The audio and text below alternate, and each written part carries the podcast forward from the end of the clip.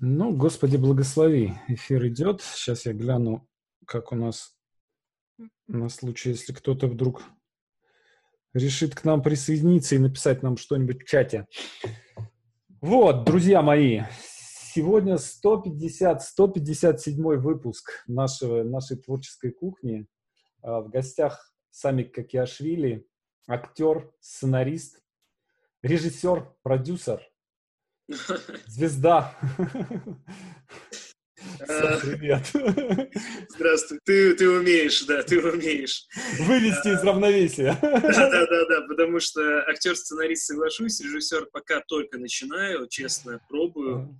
Uh, уже есть какие-то работы, но пока еще стремлюсь к этой профессии, развиваюсь, а продюсер, дай бог, через лет 5-10 я смогу вообще прикоснуться к этой профессии, потому что понимаю, что это абсолютно другая стезя. Это так. А, но да. из, тебя, из тебя получится хороший продюсер, и я уверен, что режиссер это... Я не знаю, очевидно ли это для тебя, да, но мне кажется, что э, любому со стороны очевидно, что, конечно, ты э, обязательно придешь к режиссуре, обязательно это дело попробуешь. Благодарю тебя, спасибо. А, я хочу начать с благодарности тебе лично.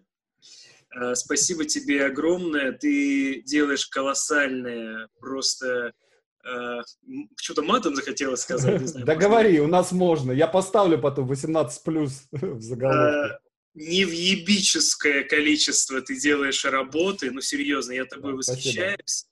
И это, и это очень искренне, потому что благодаря тебе и развиваюсь я, э, наблюдая за тобой, за твоей работой, слушая твои подкасты, смотря твои интервью. Во-первых, э, ну, техническое, вообще я в восторге от твоих э, интервью, приятно глазу. И твое, твоя режиссура, тебя как эм, э, интервьюера, как сценариста, ну и режиссера действия, я восхищаюсь. И количество знаний, которые ты даришь людям, оно просто колоссальное. И спасибо тебе за это. Я просто хочу тебе пожелать, чтобы все шло еще э, интенсивнее, активнее, и больше людей в это втягивались. И не только людей, которые хотят стать сценаристами, режиссерами и актерами, а даже обычным людям это полезно. Потому что та информация, да которую ты даешь, она и применима и к жизни, и к творчеству, и к созиданию. Спасибо тебе огромное. Я тебя за это очень сильно люблю.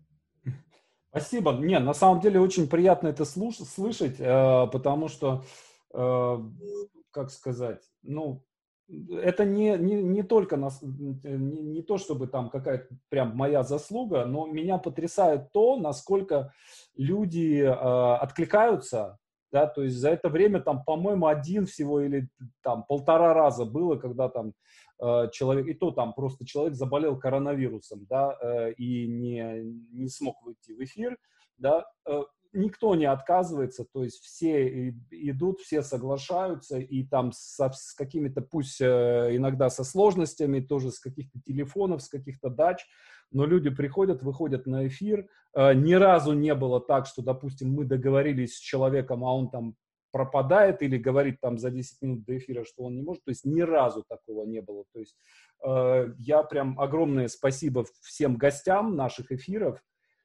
Вот, я хочу сейчас сделать небольшой перерыв. Не знаю, насколько у меня это получится, потому что мы разогнались э, за время, за время карантина. Я делал каждый день по эфиру, то есть за это время было их сделано там типа штук 60, что ли. Вот, и надо бы как-то притормозить, э, но я сегодня с утра поймал себя на мысли, что, блин, вот надо с Маминым сделать эфир, он делает сейчас прикольный, прикольный проект на Ютубе, и тоже вот об этом бы надо с ним поговорить, надо с Максом Леонидовым сделать эфир, надо еще там, вот начи, начинаешь думать, там, вот, вот с этими, с этими, с этими людьми надо сделать, вот, э, и, ну, ладно, что про меня говорить.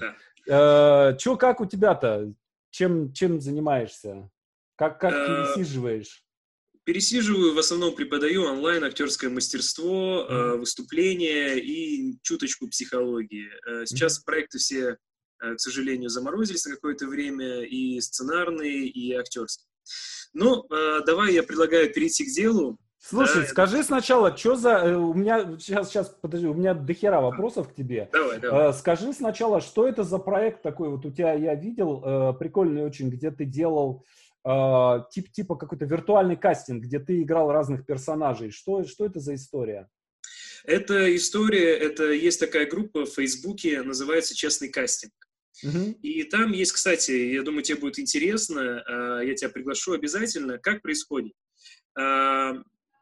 Рэйчел Якубович, она сделала эту группу, и она на самом деле очень гениальная с точки зрения сближения цехов. Если раньше были, были актеры отдельно, режиссеры, продюсеры, кастинг-директора отдельно. И там это творческая группа, где любой режиссер, сценарист mm-hmm. э, может дать задание из своего произведения, из любого литературного, из уже вышедшего кино, главное, чтобы ну, интеллектуальные права были открыты, что если в запуске проект, то ну, здесь сложности чисто, чтобы никого не обидеть, да, чтобы не ушло вовне.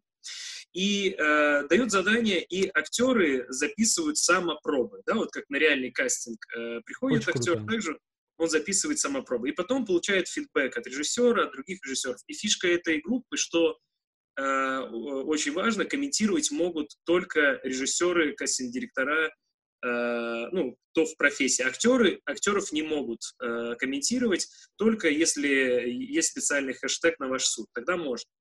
И mm-hmm. это дает что? Это дает реальную обратную связь от э, режиссеров, что делает актер так, что не так. То есть вот не так, то, что ты отправляешь пробы и сидишь, ждешь, интересно, понравилось, не понравилось, посмотрели, не посмотрели, что сделал не так, почему не посмотрели. А здесь ну, тебе конкретно скажут, там, неорганичен, э, театрально, например, э, темпа ритм не держишь, э, нет эмоций.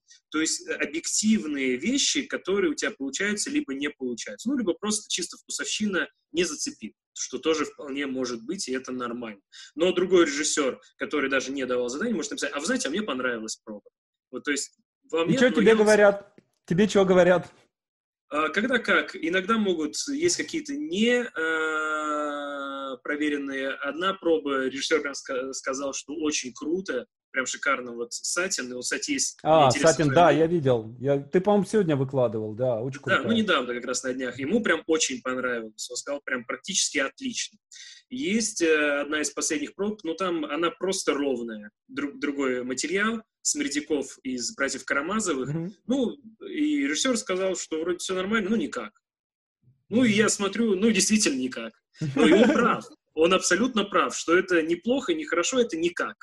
Mm-hmm. Вот. И то есть, и, соответственно, я смотрю, а почему вот в этой пробе у меня никак, а в этой хорошо? Ага, значит, вот того-то не хватило, не доразобрал образ, не нашел внутреннюю боль, э, и это как раз мы сегодня что будем обсуждать, да. э, не нашел внутреннюю боль персонажа, не понял, чем он болеет, и не отозвалось мне, нету моей личной заинтересованности в том, что говорит персонаж, я ничего не транслирую.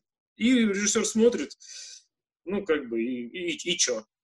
Угу. Ну, текст произнес, выучил наизусть, э, молодец. Ну, как бы... Слова не перепутал.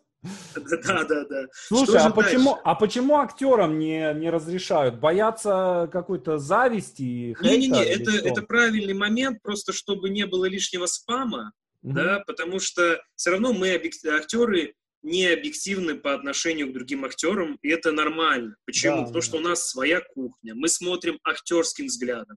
Мы смотрим э, на работу другого актера через призму своего восприятия. Нам может понравиться, но мы все равно сформулируем это своими актерскими словами. Даже когда я друзьям, актерам пробы отправляю посмотреть, ну, чтобы сказали туда, не туда, туда, и я все чаще слышу, блин, ну, вроде мне все нравится, но я тебе, блин, ну, ничего не могу тебе сказать. Вроде да, mm-hmm. вроде нет. А у режиссера у него совсем другой взгляд да. на роль, на материал, и он скажет то, что ему нужно, чтобы в этом проекте эта роль была такая, а, какая создаст объем для персонажа mm-hmm. именно в том направлении, куда надо. И в этом как раз большой плюс этой группы, что это не идет там расхваливание или критика, просто так э, разговор, а именно структурно по делу все. Если есть желание у актера, чтобы ему поделились коллеги, да, можно написать на ваш суд, и тогда mm-hmm. все официально разрешено, что все комментируют. Прикольно, прикольно. Можно поддержать лайком, сердечком э, понравившуюся роль, и я это делаю, потому что некоторые реально есть такие пробы. И я вот смотрю, вот есть замечательный актер Матошин, он театр, э, актер театра на Западе, я его знаю лично, и он сделал пробу, я как раз готовил делать эту пробу, и он сделал так круто, что я такой думаю, блин, ну я реально не сделаю круче. Mm-hmm. Но объективно я понимаю, что круче, похоже, делать нет смысла, потому что он уже сделал, и mm-hmm. реально это очень круто. И я в итоге сделал свой вариант, э, он, ну, режиссеру понравился, нормальный, но я понимаю, что это не Матошин. Вот. Э, если вдруг посмотрит э, эфир, это Леша, это было очень круто. То есть реально я смотрю, и это прям, ну вот, попадание 300%, даже больше, чем было заложено в тексте. И это, и ты смотришь, и, поним, и здесь у меня актер сказал, блин, я хочу вот в другой роли, я сделаю круче, чем его. И получается такой азарт, такое вот, такое соревнование дружеское, что так, ага, вот он сделал так, а я вот сделал, о, я даже не думал, что можно сделать эту роль так. И ты, получается, учишься от обратной связи от режиссеров, и глядя Э, на э, то, как роль делает другой актер, с другой психофизикой, с другим типажом, с другой энергетикой. А тут раз он сделал вроде лаконично, нет практически никаких эмоций открытых и ничего, а ты смотришь и думаешь, ну как он это сделал, ну как, ну вот, ну, ну что вот он сделал. И начинаешь копаться, начинаешь mm-hmm. пробовать, экспериментировать. И это применимо тоже и к сценариям, и кино, и к съемкам. Вот я всего. сразу же начал думать, блин, нам бы надо сделать такую же точно штуку. Почему? Потому что э, вот авторы, когда читают сценарии других авторов, да, там очень много, часто бывает такая критика, ну, не очень обоснованная, да, и э, ты смотришь и э, чужой текст, да, и думаешь, ну, вот я бы по-другому написал здесь. И вот я, допустим, все время, когда своим обратную связь даю, мне приходится себя по рукам бить, да, чтобы им случайно не не предложить свое решение mm-hmm. какое-то, да, mm-hmm. то есть я прям за этим слежу очень сильно. Ну, вот, поэтому здесь тоже, на самом деле, интересно же. Режиссеры же сценарий читают тоже по-другому совершенно, Конечно, не как нормальные абсолютно. люди, да, то есть они, может быть, там, ну, на диалоги реже внимание обращают, да, но смотрят на то, как кадр поставить, да, то есть что, то есть они картинку сразу же видят, mm-hmm. вот. А люди пишущие, они этого не понимают, то есть они-то думают, диалоги главные, а на диалоги вот, и это ты очень э, хорошую тему затронул, да. да, и чего, как мне кажется, я могу привнести, да, в твою да. копилку знаний и того, что уже рассказано другими э, специалистами из разных областей. Мне нравится, что ты психологов приглашаешь, и актеров, и ну, людей, да, из других профессий, которые да. это вносят. Да. И э, как раз, мне кажется, вот здесь, да, вот, ну, тему, которую мы с тобой нашли, да, совместное создание образа, Э, еще и при помощи актерских практик. А мне, когда я изначально, так как я актер, да, мое первое образование актерское, потом я уже изучал сценаристику, э, сценарное мастерство, и как раз актерское мастерство мне э, в начале мешало, Uh-huh. А потом оно мне начало помогать, потому что изначально я никогда не думал, что я что-либо напишу. Я думал, что я тупо исполнитель. Вот uh-huh. написали текст, и моя задача сыграть. И потом просто так сложилась судьба, не буду Э, в детали э, углубляться, что эта профессия ко мне пришла. Я начал пробовать, мне стало интересно, понял, что я ни хера не умею, ничего не понимаю, и надо учиться, учиться, учиться, учиться, учиться. И здесь хочу как раз сказать вкратце о моей коллеге Ирина Ковалевская, с которой мы пишем все вместе сценарий. И как раз о дуэте, да, ну, это приближенно к сценарной комнате, у нас двое, да, я как раз расскажу о лайфхаках, о лайфхаках, которые могут быть полезны для сценаристов, да, как один из способов, который для меня лично оказался очень комфортным. И с Ириной Ковалевской мы начали, она тоже актриса, и вместе начали мы познавать, э, что же это такое. Оказалось, что это абсолютно другая профессия, да, то есть тешить себя мыслью, что если я получил актерское образование, я сразу же сценарист, нет, ни в коем случае. Это абсолютно другое видение мира, видение материала, работы с ним и э, его чувствование. То есть э, э, я как актер материал воспринимаю абсолютно по-другому, как если я переключаюсь в режим... Хорошо, автора. давай пример какой-нибудь. Вот, допустим, ты начинаешь работать над какой-то ролью. С чего, вот, с чего ты, как, как ты начинаешь включаться, как ты начинаешь в нее погружаться, когда ты актер? Угу. Смотри, а, первое, что, на что я, ну, естественно, я читаю э, все диалоги, все, что есть. Я читаю описание персонажа, если оно есть. Да? Если есть какое-то описание, да, библия персонажей, для актера это э, большая польза. Поэтому э, просьба к сценаристам для, ну, я прошу как актер, э, пишите библии персонажей, они действительно очень помогают. И э, я цепляюсь за какие-то факты. Например, даже если нет описания, что делает персонаж, да, например, условно говоря, он говорит это со слезами на глазах, условно говоря, да? Uh-huh. И я начинаю искать, а в чем же его боль? да, почему он это делает со слезами на глазах. И нахожу, например, э, допустим, вот одно из заданий, я, как, которое разбираю сейчас, это будет монолог на английском, про вампира. Ну, и вкратце расскажу фабулу на примере, да. История в чем?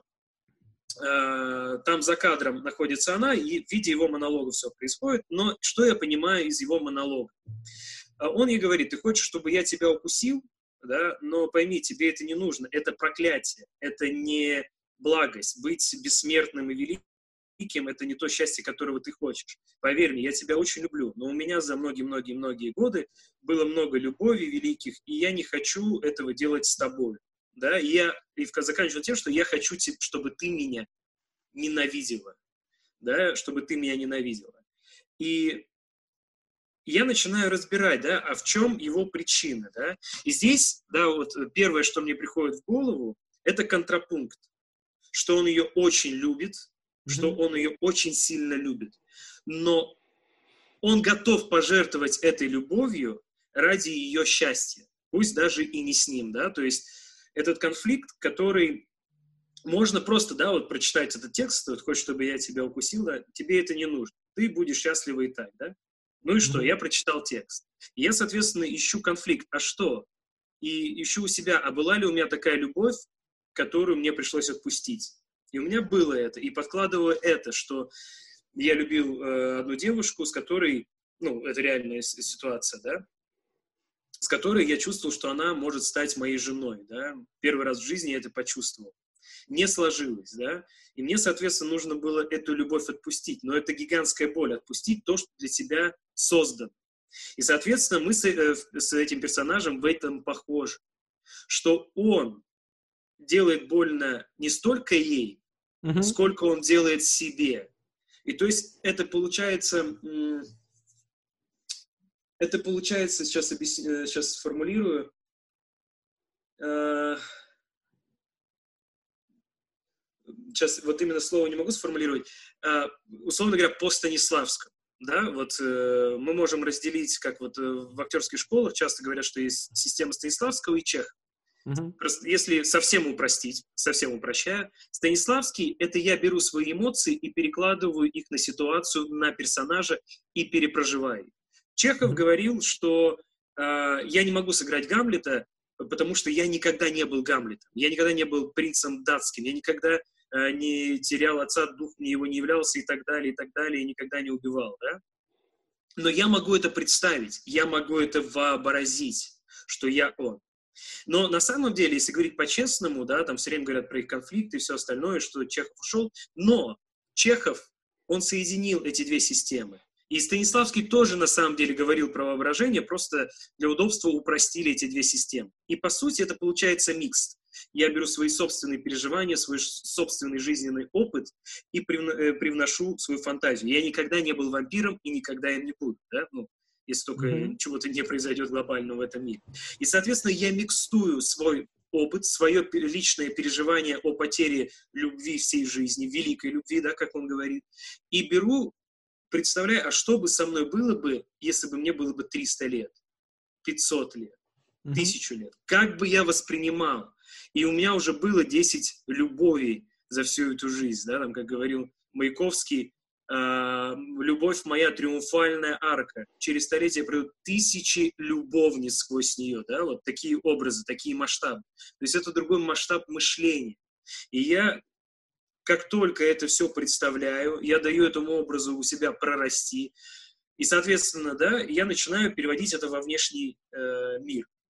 Если мне Слушай, уже можно здесь вот небольшое уточнение. Вот когда ты э, вспоминаешь вот это свое э, воспоминание вот с этой девушкой, да, свою историю, э, ты вспоминаешь что? Ты вспоминаешь ли ее лицо, свои какие-то эмоции, связанные с ней, или, может быть, какое-то конкретное событие, которое у вас происходило, да, какой-то момент объяснения, да, то есть ты вспоминаешь, допустим, да, это было вот там, не знаю, на мосту мы стояли, да, был пронизывающий ветер, у меня там сигарета в руках рас, рассыпалась, ну, вот детали какие-то, да, mm-hmm. или ты э, вообще, вообще как бы вспоминаешь, какие чувства у тебя там сейчас, допустим, остались, э, по отношению... я, я, я очень много с этим экспериментировал, но лично мое, это у всех может быть по-разному. Мне не помогает, когда я прям представляю конкретное лицо и mm-hmm. говорю этому лицу. Мне не помогает, когда я вспоминаю конкретную ситуацию. Меня это отвлекает. То есть я э, ухожу mm-hmm. туда сразу действия. же. Да, да, ухожу от действия и начинаю, и, и получается такой запоты. Я что делаю? Я вспоминаю именно внутреннее ощущение, которое у меня в этот момент возникало. И поймав его, я его перекладываю на текст, на события, на персонажа и на то, что произошло. И я уже, знаешь, как серфю на свои эмоции. То есть я ей даю пойти туда, куда она сейчас пойдет. То есть у меня есть островки. Ну, я разобрал текст. Здесь mm-hmm. я с ней говорю спокойно, не выдаю эмоции. Здесь я не выдержал все-таки, у меня эмоция прорвалась, а здесь я начинаю злиться на себя из-за этой ситуации, то, что я до этого довел. Не надо было в нее влюбляться, не надо было с ней знакомиться и говорить, что я А я тебе говорил! Я тебе вот. говорил, не надо было в нее влюбляться. Ну, видишь, это же было, это же было тогда, мне было тогда всего лишь 295, а сейчас мне 448. Ну вот, вот, вот вечно так. Да, и, и здесь мы переходим очень к интересному моменту, которому, когда я готовился к нашей встрече, маленький это оф-топ, когда я готовился к встрече, я с тобой разговаривал, я слышал твой голос, это было удивительно. Я себя поймал, что я такой рассказываю внутри себя, и я слышу, как ты мне отвечаешь, твой голос, твои интонации. Это было такое, ого, ничего себе. То есть я уже настолько много с тобой общаюсь э, онлайн, твои подкасты, что я тебя слышу. Это, это очень крутой, э, крутой эффект. И, э, соответственно, э, если переводить это и на сценарное мастерство, и на актерство, э, как я это, я это отследил очень четко, я в какой-то момент осознал, когда я работал в театре 6 лет, что большинство образов, которые я играю, подсознательно, я их сам притянул, это я сам. То есть я mm-hmm. играю вроде бы какого-то стороннего человека. Допустим, там Маркиза де Сада, э, очень хороший пример. Маркиза де Сада, извращенцы, все знают его литературу. И это было, первый раз я разочаровался во всем человечестве, когда посмотрел «120 дней Содома», э, Сало или 120 дней Содома Пазолини. Я просто разочаровался, если люди могут дойти до такого, yeah. значит, Потом я прочитал через какое-то время Джустина или наказанная добродетель, и я еще раз разочаровался в человечестве. Но был очень интересный момент, который меня заинтересовал. Я смотрел, мне было противно, но какая-то часть меня наслаждалась. Я читал, мне было противно, но какая-то часть наслаждалась. Значит, у меня логический вывод, значит, я как-то отношусь к этой части населения, которое этим занимается, да? Mm-hmm. И здесь очень интересный момент, который можно использовать как инструмент и для сценариев, и для самопознания. Когда э, вспыхивает какая-то идея или даже дают задание, на, допустим, вы пишете фильм или сериал на какую-то уже придуманную историю. И персонажи — это такие некие частички личности автора, которые есть нас, которые мы можем писать и даже не осознавать, что это про нас. То есть мы вроде mm-hmm. пишем, пишем, пишем, вроде не по нас, да? И говорят, что берите свою боль, берите свою проблему. Но здесь есть еще более хитрый ход. То есть, например, да, не, не так взять, о, я страдал, я страдал, мне было больно, больно, вот напишу, пишу, пишу, как, он, как я страдал, пишу, пишу. А более хитрый ход. Uh-huh. Ты берешь какую-то свою маленькую идею боль, да, вот, например, вот Маркиз де Сад, что он почему-то получал удовольствие в э, извращениях, садизме, да? Uh-huh. И я такой, так, а что мне откликается? Ага, вот мне откликается вот это, вот это. Я, например, люблю спорить, кричать, там, не знаю, ну, условно говоря, эстетика БДСМ, да, допустим, да. И такой думаю, ага, а вот у меня вот есть вот этот вот персонаж. А если бы я себе представил, что если бы я не просто, например, э, спорил бы с близкими еще что-то, а я вот бы позволил бы себе дойти до самой глубины э, своих э, садистских где-то там Э, э, наклонности. Чтобы, кем бы я был, что бы я был. И ты берешь этого персонажа как некий аватар, свою проекцию, какой-то части своей личности, и раскручиваешь настолько, насколько хватит фантазии, не ограничивая себя. Ну, естественно, в рамках сюжета, который есть, да, ну, uh-huh. цель написать же сценарий, да, в рамках сюжета. И постепенно, постепенно я за собой э, заметил такой процесс, как только я нахожу точ, точку соприкосновения с персонажем, его боль, даже если он там условно говоря, старше меня, да, там у меня есть один персонаж, ему 40 лет, он бизнесмен, у него семья, он такой, э, у него э, американская мечта прям как бы реализована. Но у него есть садистские наклонности, он видит, как он может зарезать свою жену, своих детей. Эта картинка родилась. Но у меня же этого опыта, тьфу-тьфу, слава богу, не было и не будет. Mm-hmm. И в какой-то момент я заметил, что как только ты именно находишь вот эти точки соприкосновения со своим персонажем, да, пусть даже на разных уровнях, персонаж сам начинает действовать. Но он начинает не хаотично действовать, ой, а давайте попробуем, что он пошел и всех разрубил, ой, а давайте вот это, а вот, вот это, вот это, вот это. Из-за того, что у тебя есть собственный камертон боли или какого-то переживания, какой-то темы, которая тебя очень сильно волнует, он тебе показывает те грани, которые mm-hmm. ты даже не мог предположить. То есть вот и техника, на мой взгляд, да, которую я для себя открыл, это когда ты находишь свою какую-то историю, боль, находишь персонажа, они разные, они разные. Но ты, как условно говоря, такой ниточкой, и ты в какой-то момент ты насыщаешь своим опытом, своими болью, страданиями, мыслями, озарениями, счастьем, радостью персонажа, и в какой-то момент вы меняетесь местами он начинает тебя этим запитывать, он тебе начинает рассказывать историю. И если этот камертон поймать, то тогда это, ты потом будешь сам удивляться, что ого, а я даже не думал, что он может так сделать. Вот. И это то, чем я вот хотел поделиться, вот именно про образ персонажа. Mm-hmm. Потому что после этого он уже начинает обрастать какими-то физическими моментами, там, э, обстановкой, окружением, характером. То есть вот такой способ. Слушай, может ли быть такое, что э, у персонажа... Ну, вообще, давай я немножко сначала прокомментирую э, про этого самого, про Маркиза де Сада. Просто я тоже сходил этой дорогой, я тоже прочитал схожие чувства от Сало и 120 дней Содома, э, и э, я не смог дочитать ни одного его текста.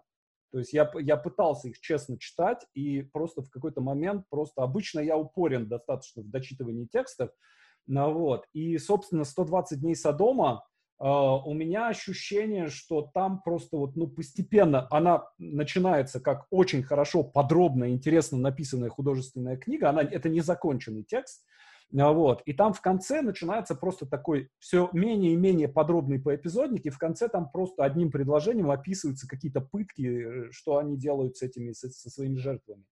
Вот. И это производит ощущение, э, именно вот текста в таком виде созданного, да, ощущение полного распада личности. То есть, что человек, пиша этот текст, постепенно Э, расчеловечивается, то есть он прям превращается не то что в животное, да, а он превращается в слизь в какую-то, да, то есть мне кажется, что это очень поучительная история, что он туда сходил э, этим путем, да, э, дошел до вот этого своего безумия, и, э, окей, спасибо, мы туда уже можем не ходить, мы можем сходить уже какими-то другими путями. В общем, мы посмотрели туда благодаря тебе, уважаемый Маркиз, да, и мы можем мы можем туда не ходить, а походить какими-то другими путями. Вот. Что касается образа. Э, может быть, ты замечал, бывало ли у тебя такое, что э, в начинает что-то проскакивать, в, что-то появляться в образе, который ты играешь или который ты пишешь, что ты даже сам не замечаешь этого, работая над ним. А потом, допустим, кто-то тебе говорит, что а вот это у тебя там вот у меня была такая история, почему я, я тоже это на себе не замечаешь, но когда, допустим, с дистанции смотришь, э, когда у меня родился сын, я писал «Москву Центральный округ» сериал.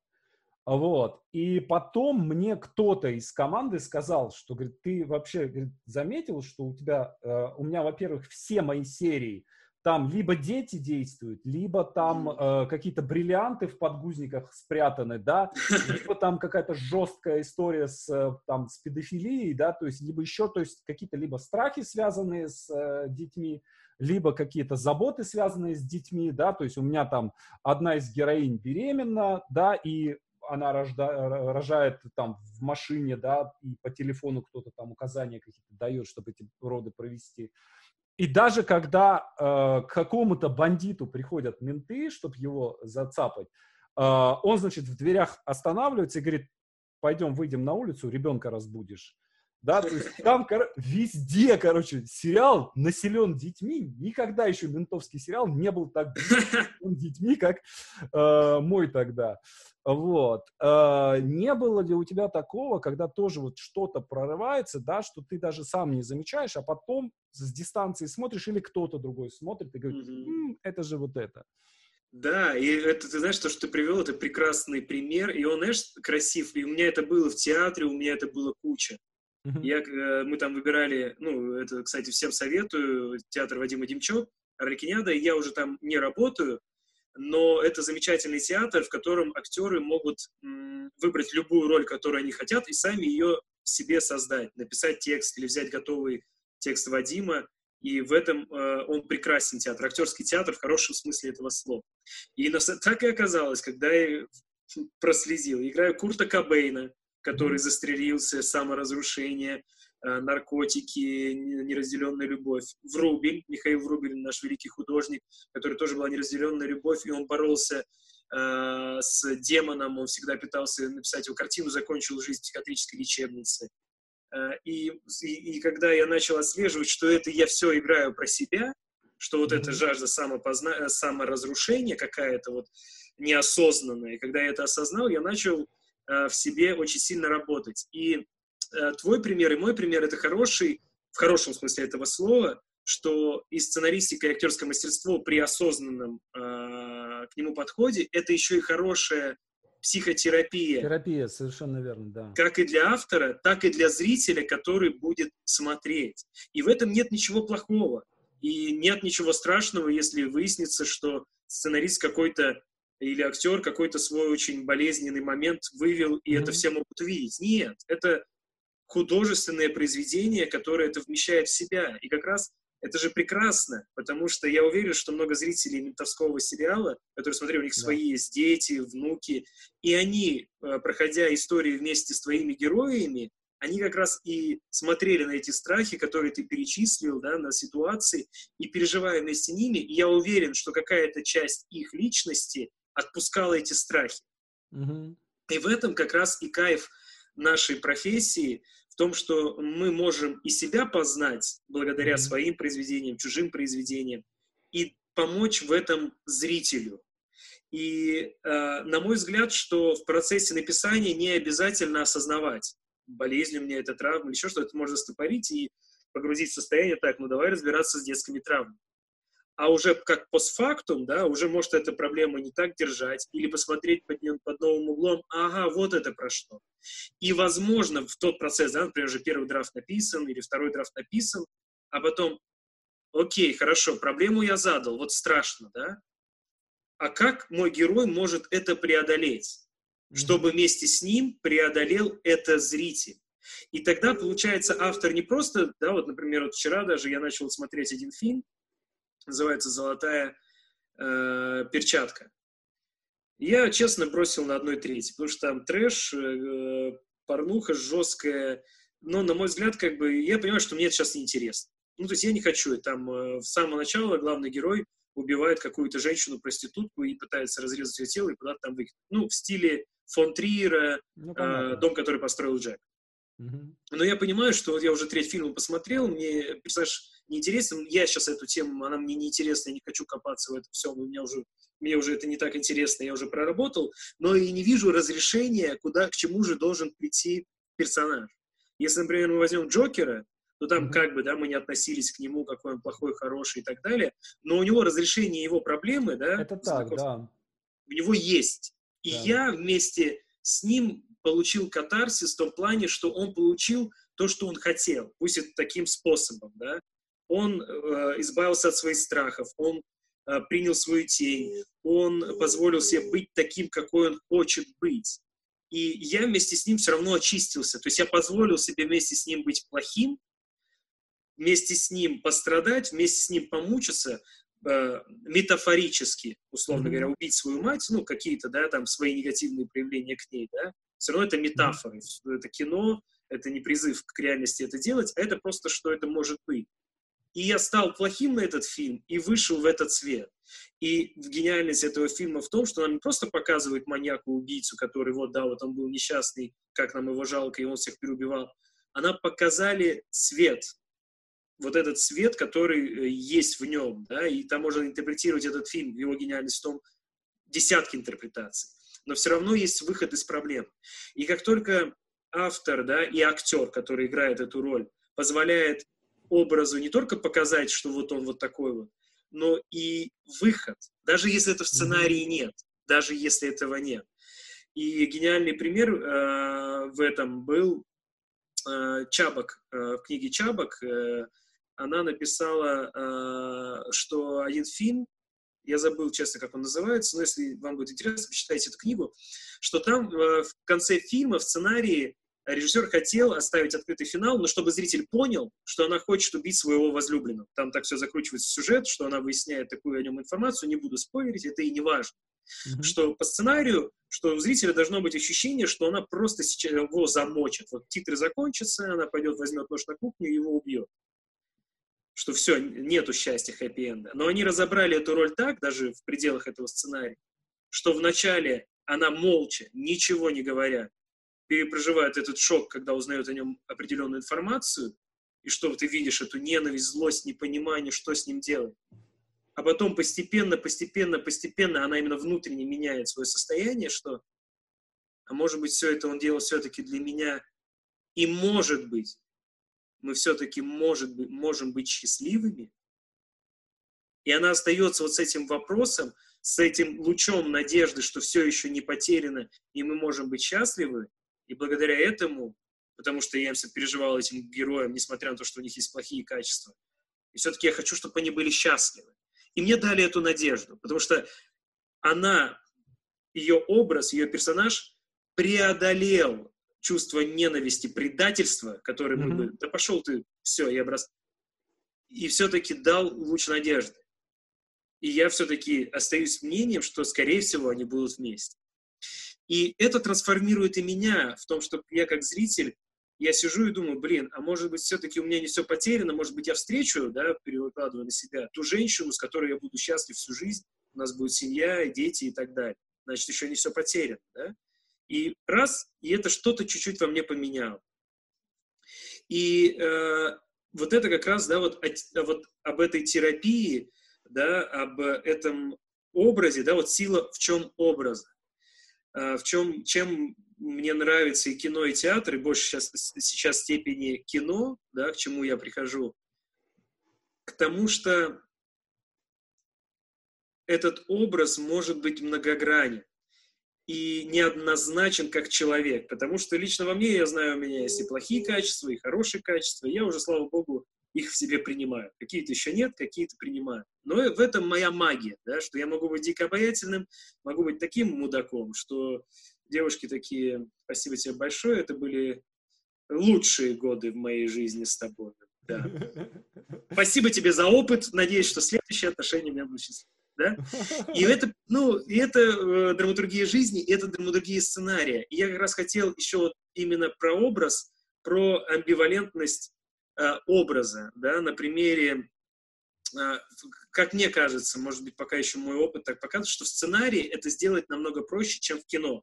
Потому что мы можем в одной серии дать образ, показать образ персонажа, и здесь именно важен момент показать, да, э, э, это уже больше такой технический момент, что он полный мудак, которого надо ненавидеть. Во второй серии показать какое-то событие из его прошлой жизни, сказать, что это из-за того, что в детстве его обидела мама, да, и все-таки в нем включить себя, а может быть, он не такой плохой, а потом mm-hmm. в третьей серии выяснить, что все это время он, оказывается, был меценатом и дарил миллионы людей э, домам престарелым там, и детям, да, а в четвертой серии сделать, что на самом деле он это делал, чтобы уйти от налогов да, и мы уже четыре раза мнение о персонажей показали. И, на мой взгляд, успех в этом в хорошей проработанности бэкграунда э, персонажа, то есть мы назад идем и вперед его целей, да, и он такой между этими настоящими тянут вперед и назад mm-hmm. за ниточки, и мы как э, хитрые манипуляторы это расставляем в нужных местах. И здесь, э, когда я начинал, мы с Ириной мы прям э, за, первый сценарий мы писали три года. Мы прям, это наша была плата, где мы тренировались. 150 страниц, историческая драма с десятками персонажей. И мы э, прям себе поставили задачу написать биографию серьезно. Это был очень крутой тренинг, что всем а советую. Что, что за история? Про кого? А, про смутное время. Фильм э, называется «Царевич». Э, альтернативная история, что было бы, если бы царевич Дмитрий бы не был убиен. Ну, такая фантазия. Он, кстати, он, кстати, прикольный персонаж достаточно. Очень, он, абсолют, очень. он абсолютно очень, и вот даже исторически, даже если не фантазировать, он очень прикольный персонаж. Слушай, я просто небольшой комментарий, конечно, конечно. чуть-чуть вклинюсь. Здесь интересная мысль у меня возникла, что интересно, у меня возникла интересная мысль, э, что И вы должны ее узнать непременно. Это же а... и, это и прекрасно, что ты сразу же... За это тебя это все и любят. Да-да-да. А, короче, вот смотри, вот есть, допустим, Гамлет, да, то есть есть некий текст. А, я по ряду причин очень люблю этот текст, ну, помимо того, что это пьеса, которая такая самоигральная, да, как мне очень нравится, как Роберт Дауни-младший сказал, что, типа, Гамлета табуретка сыграет, блин, а ты попробуй Железного Человека сыграй.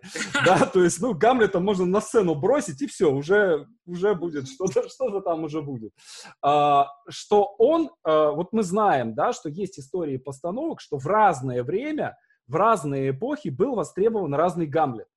И э, можно поставить Гамлет как комедия, и все будут так ржать, что просто вот ну, пипец, просто вот, ну, люди будут не вставать с места, да, может быть э, рефлексирующий Гамлет, да, то есть это может быть реально такой Гамлет-философ, да, то есть, ну, мы вполне можем поставить туда, там, не знаю, э, 40-летнего чувака какого-то, который будет играть Гамлета, и он будет такой поживший, да, такой прям вот, ну, жизнью битый, да, и он будет тот же самый текст говорить, да, и у нас будут возникать совершенно как бы одни мысли.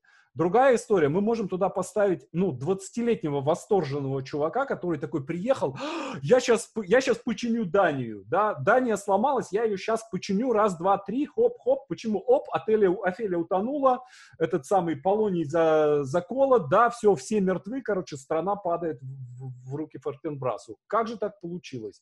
Я, не, я этого не хотел да, или можно сделать деятельного Гамлета, да, то есть э, Гамлет, который просто вот никак не может успокоиться, да, вот он плывет на корабле с этими, да, вот он перепрыгивает с этого корабля, там, кого-то это самое, да, и, и, и, и все такое, весь этот самый.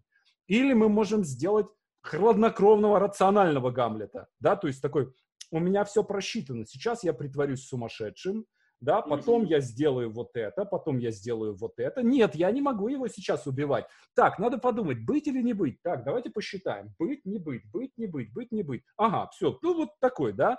И это будет абсолютно все, во всех случаях, да, это будет абсолютно аутентичный Гамлет. Все посмотрят и скажут, ну да, вот абсолютно тексту соответствует. И мне кажется, что вот сериал, он как раз дает возможность да, э, дать все трактовки персонажа. То есть мы можем в первой серии сыграть такого Гамлета, во второй серии Секова, в третьей этакого, в пятой этакого, и, э, в общем, позволить зрителю насладиться всем богатством трактовок.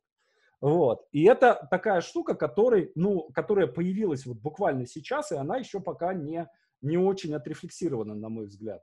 Но есть, кстати, хороший, ты прям очень, э, ты прям грандиоз, ты прям это писал, именно, э, ну вот, э, вот про то, что про тему Гамлета, что реально у каждого будет свой да. Гамлет и иметь право. И вот э, то, что ты привел, это, на мой взгляд, это получилось в молодом папе. Абсолютно, да. Да, Потому да, да, да, да. Ты да. первую серию, ты смотришь, и каждый раз ты не можешь понять, Джуд Лоу святой или нет, обычный человек или все-таки кто он, или он, или он просто секси-бой, который ходит и действительно, а может быть, он просто хочет быть суперзвездой, и да. ты каждый раз на него смотришь, и у тебя не то, что он, да, меняется э, твое отношение к нему плохой, хороший, да, на, на уровне таком, а у тебя чего же он хочет? Как, mm-hmm. как, что он, чего он добивается, какая у него цель. И это как раз вот этот и есть разный Гамлет, yeah. разный молодой папа. И, но это честно тебе скажу, честно тебе скажу. Я пока тебе не могу сказать, что я по-актерски и по сценарному могу такого мастерства достичь по созданию образа. Ну, то есть я тебе, ну, у меня не было еще ни разу такого ни в игре персонажа, ни в написании. То есть, ну, для меня это прям топ-топ-топ уровень. Вот, про амбивалентность плохой-хороший я понимаю, да, какими приемами и как актер делать, и как сценарист. А вот так вот, чтобы настолько я каждый раз сомневался, а как, кто он, что он, и вот настолько разные у меня были мнения по его поводу, не могу. То ли он слишком мудрый, ну, именно про персонажа Джуда Лоу, да, когда он э, рассказывает свою какую-то проблему, а ты понимаешь, там из вспомнился, быстренько расскажу момент, когда э, к нему подсылают девушку в первом сезоне, mm-hmm. и она обнажает грудь, чтобы он прикоснулся и потом с ней переспал. И в этот момент наблюдает его кардинал за ним mm-hmm. и смотрит, ага, сейчас у меня будет э, на него э, да, что, что сделать донос и так далее. И он прикасается, как мальчишка, к ее груди, он весь краснеет, бледнеет и говорит то, что, и прям мне столько еще попала эта фраза, что мы Э, я большой трус, что самое сложное и опасное в жизни — это люби, э, позволить себе любить женщину, искренне полюбить. И я как бы отдался Богу, потому что это безопасно, Он никогда не предаст, и так далее, и так далее, и так далее. И я да слаб, и все, и все, и все, и все. И гениальность этой сцены в том, что он это говорит сам себе, признается действительно в своей, своих страхах. Он говорит это ей. И еще он параллельно говорит это да. кардиналу, который за ним подглядывает, и он убирает э, бинокль, и я понимаю, что он никому ничего не расскажет. И что это? Искренняя исповедь, это э, манипуляция им, манипуляция ей, или это все вместе? Что это? И в этом гениальность, что в одной сцене э, показать э, такая многоходовка, как шахмат. Угу, да, да, да. То есть не было бы его, да, с биноклем, это, был, это была бы просто исповедь. Не будь ее, да, или той искренности, с которой он это говорил, это была бы чистой воды манипуляция. А mm-hmm. тут и то, и другое. И в этом как раз гениальность, что это настолько точно все совпало в одной сцене. Но здесь есть момент, да, вот то, что я хотел вернуться к мысли, mm-hmm. что есть начало, биография и финал. И если натренироваться это делать до автоматизма, да, то есть я как актер это очень много делал, перепроживал, перепроигрывал, и как сценарист мы писали, писали, писали, писали, то как раз вот эти моменты, они будут складываться как пазлы. А я вот скажу в третьей или в четвертой, в пятой, шестой серии, что на самом деле у него есть ребенок, да, который, mm-hmm. который потом это mm-hmm. скажется. И не выдать эту сразу информацию. Ну, не буду именно там показывать, там, да, как это показать технические моменты, это ты, ты ну, у тебя все это, все это рассказано, но я хочу поделиться именно актерским опытом, который, на мой взгляд, может помочь сценаристам и просто, да, вот, причастным к профессии, как э, четче попасть в персонажа. Э, ну, во-первых, я считаю, что полезно сценаристам, э, даже если они не будут становиться актерами, э, посетить курс актерского мастерства. Ну, то есть mm-hmm. там или месячные, годичные, онлайн, разной глубины. И попробовать практически проиграть свой текст, прям перепрожить его, диалог с, с кем-то партнером, с воображаемым партнером.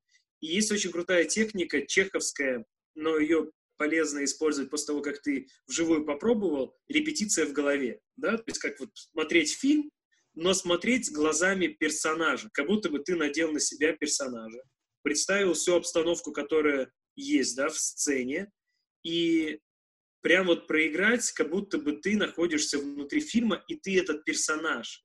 Как он реагирует, как он себя чувствует.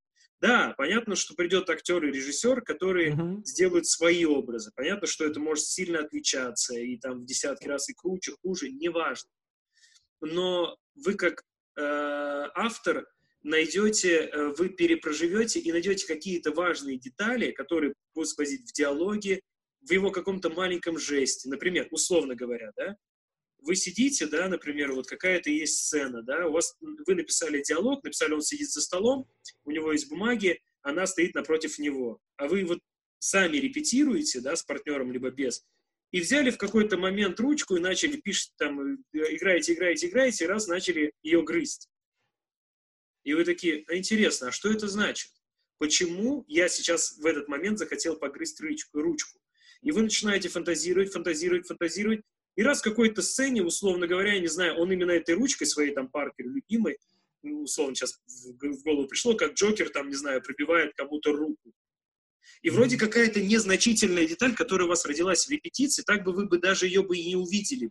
Даже вы бы просто остался бы диалог, действие, и вы сказали бы, да, актер с режиссером сами придумали.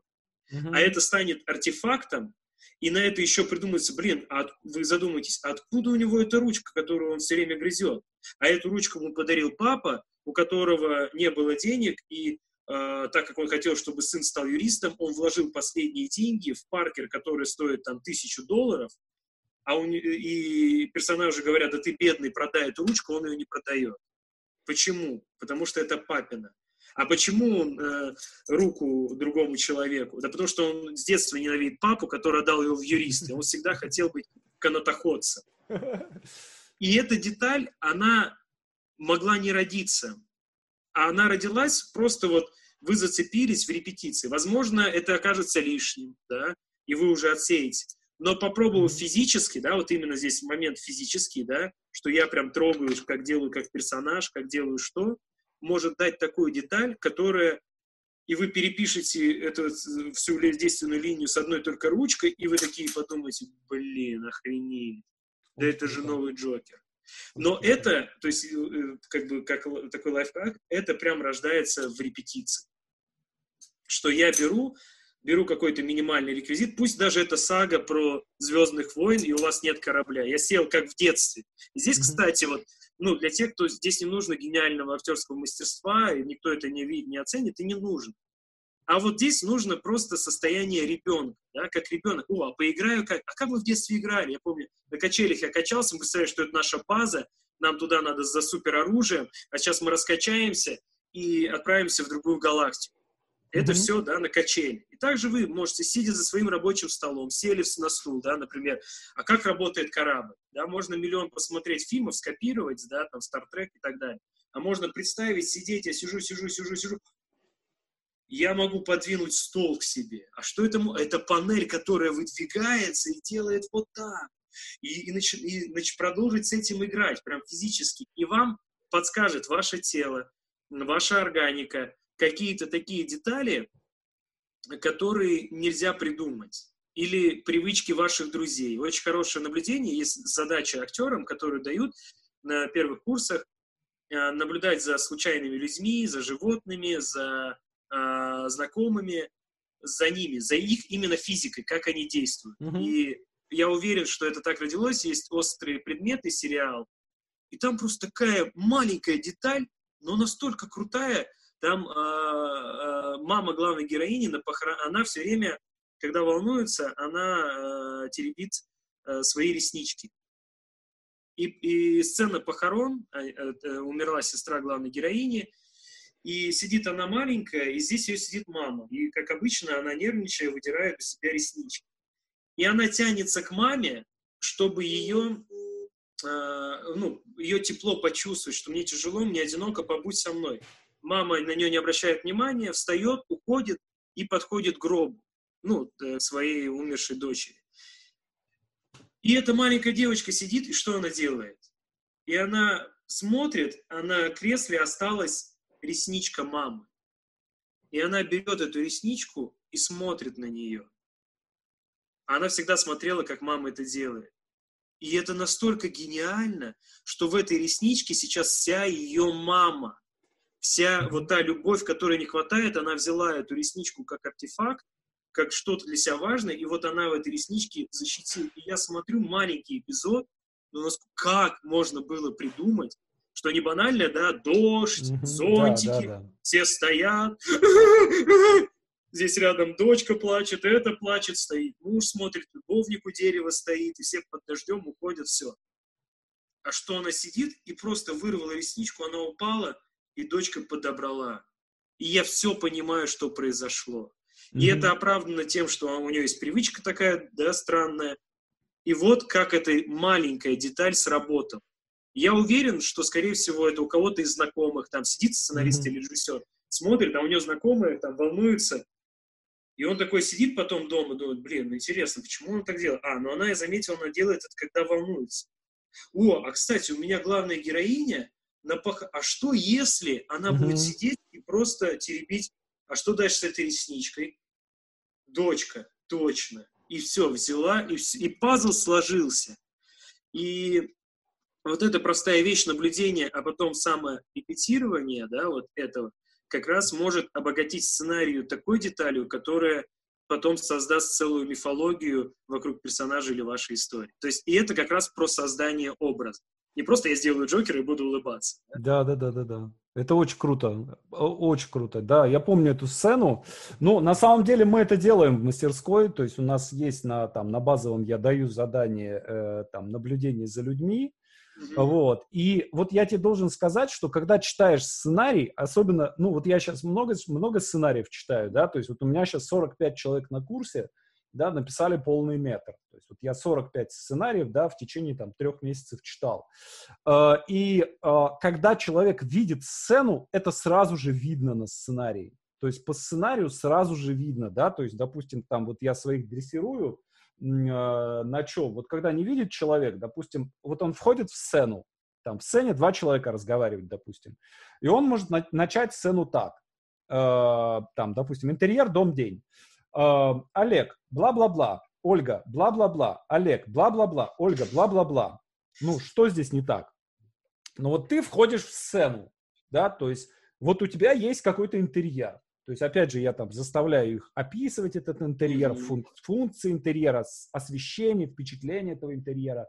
И дальше первое, что мы видим, когда мы входим в сцену, мы видим положение героев в пространстве.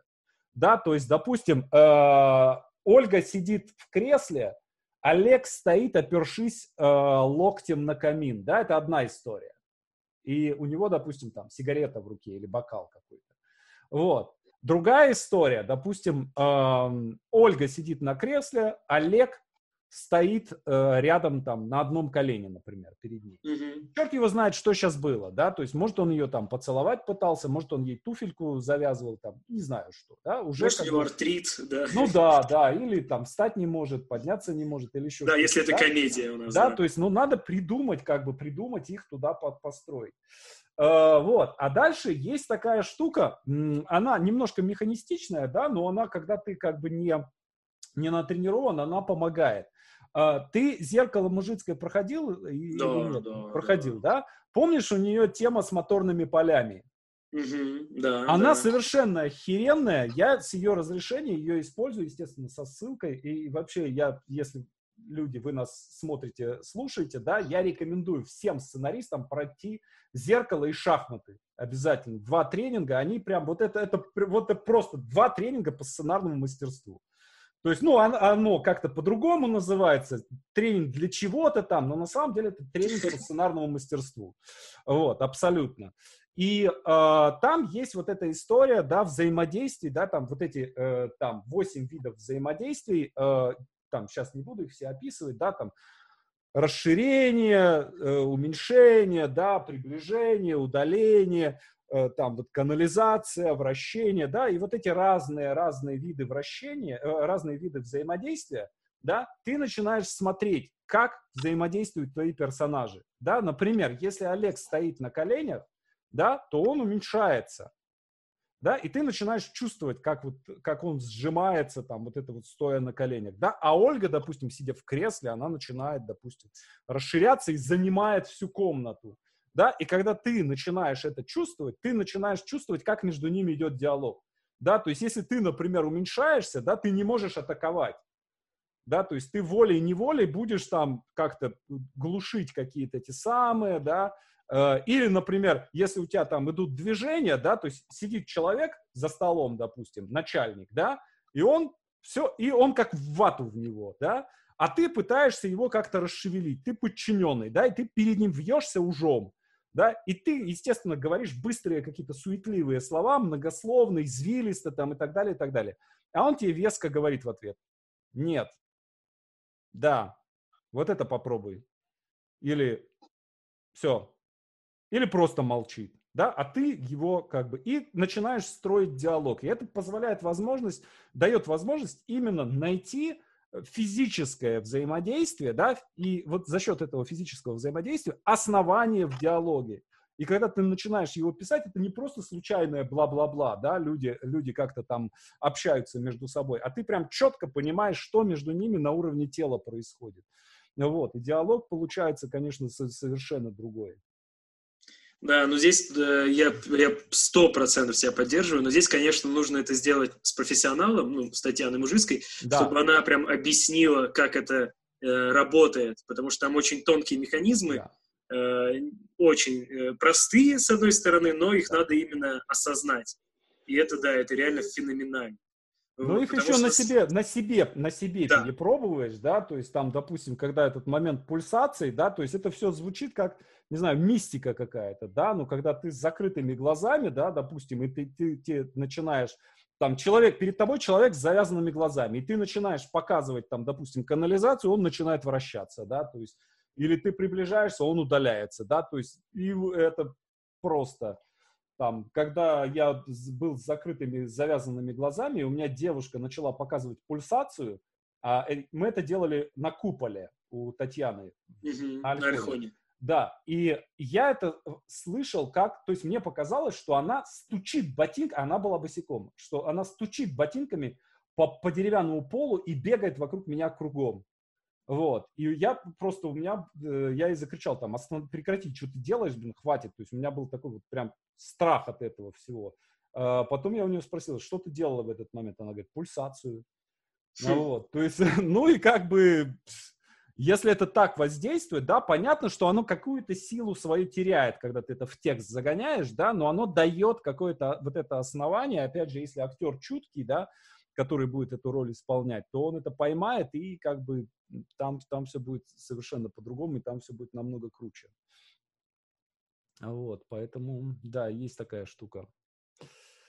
Хорошо, э, слушай, э, как ты думаешь, может ли, вот мы сейчас все время говорили об неком таком отталкивании, во-первых, нет, сейчас вообще про другое спрошу. Э, Демчок, на самом деле, раз уж мы заговорили про мужицкую и про психологов, Демчок на минуточку кандидат психологических наук. Вот. И, э, ну, он реально продвинутый чел в этом, в этом смысле, да, и э, вот я так понимаю, что, да, какие-то он давал вам тоже техники, да, и, там, и психологические, да, и вы, вы как там в это все дело погружались. Вообще, как ты считаешь, насколько современная психология, э, изучение современной психологии э, полезно для э, для сценаристов, писателей, да, и для актеров, потому что здесь тоже есть разные мнения. Например, один раз я был на тренинге э, Джуди Делазье. И, значит, девушка какая-то ко мне подходит, она меня узнала и говорит, Александр, вот я типа не ожидала вас здесь увидеть. Э, мне казалось, что сценаристам вредно изучать психологию, э, что им это мешает. Я так, ну, посмеялся, говорю, да нет, вроде бы нет. Вот, но мне кажется, что тоже это такая интерес, интересная мысль, и она тоже имеет право на существование, да, то есть, ну, как бы, если я узнаю, что пиво состоит из атомов, мне не хочется его пить да, то есть вот что ты по этому поводу думаешь? Я предельно а... конкретно сформулировал вопрос, как не, обычно. Я, ты, ну, на самом деле, да. Ты звук отключил себе. Э, прошу прощения, мне набрали. Я снова а. здесь. Ага. Да, слышно меня? Да-да-да. Да. А, нет, ты предельно очень четко, и здесь есть мое мнение, ну, то есть оно не претендует на а, сто процентов для всех. Я уверен, что сто процентов есть такие и актеры, и сценаристы, и режиссеры, которым это вообще не нужно. Но это сто процентов я таких знаю лично, и в этом нет ничего плохого. Просто у них другая природа. Они, например, вот у меня есть очень, э, ну, он очень крутой актер, Сережа Друзья. Ну, он прям, ну, шикарный. Я обожаю. Вот это первый Дюша. Он играл в моем убийце в доке. Э, э, он, он играл Дюшу, да. Это, это первый актер, первый актер, в чьих, из чьих уст я услышал свой текст э, на сцене. Ну вот, ты, тем более ты его знаешь лично. Он и гениальный он, парень, абсолютно. Да, и он гениальный. И э, как раз вот ему противопоказана психология и изучение в, в контексте актерского мастерства и всего остального, потому что у него очень мощная его природа, его кухня, э, его какой-то талант особенный, у него особенный талант, его собственный. И, на мой взгляд, э, ну и в театре как раз тоже были, потому что у нас Вадим же всех э, как раз погружал и психологию, и э, ты помнишь Торус, и во все да. техники, он всем этим делился, а ему это реально противопоказано, потому что у него своя собственная уникальная природа. И его как раз все, рамки психологии, рамки техники, философии, его это сдерживает, потому что он работает по импульсу, mm-hmm. работает по своей вот какой-то такой вот что-то у него там в его мире происходит феноменальное, что потом выдает какой-то вообще абсолютно неожиданный результат. И ему, я считаю, не нужно, э, может, только для себя, да, для каких-то каких внутренних моментов, но не надо. Для кого-то нужно. То есть это индивидуально, это лично, потому что здесь есть другая опасность. Рационализировать все. Mm-hmm. То есть, как ты правильно сказал, если э, да. э, пиво на атомы расщепить, и как, ну и чем мне пить? Углерод, водород и что там, да, еще mm-hmm. э, солод, да, условно говоря. И есть как раз опасность, которой очень много, э, ну, я встречал, когда преподавал, что люди с этим сталкиваются, даже они приходят в психологию ради себя, да, себя познать, они рационализируют, а, ну это у меня то, то, то, то, то, разложили по полочкам, но все равно не, в глубину не идут. Mm-hmm. И здесь есть опасность также начать писать сценарии. Да? Ага, так, ну это, у этого, значит, комплекс электры, а у этого там а, в детстве ему не, не давали грудь, он пил а, а, порошковое молочко, а у того то-то, то-то, то-то, и такой сценарий написан. И ты такой, как бы, и что? И не цепляет, и что? Ну да, вот здесь вроде есть истерика, но она какая-то все неестественная, потому что автор не перепрожил вместе с ними, mm-hmm. не пострадал, не посмеялся, не испугался. А, здесь очень тонкий момент, что я это использую, и я учусь этому, что психологию вначале как ключ к себе, да, к своим страхам, к своим потребностям, к своим целям, изучение себя и как следствие изучения персонажей и всего остального, что психология и философия, все что угодно, может дать ключи к пониманию mm-hmm. проблем.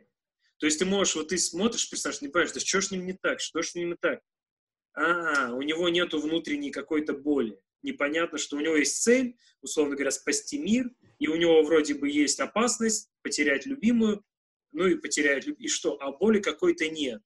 И ты берешь психологию, открываешь, условно говоря, там Фрейда, и понимаешь, ага, у него вот это вот, такой диагноз. И ты начинаешь раскручивать и понимаешь, да-да-да-да-да-да-да-да-да-да, все, я нашел ключ.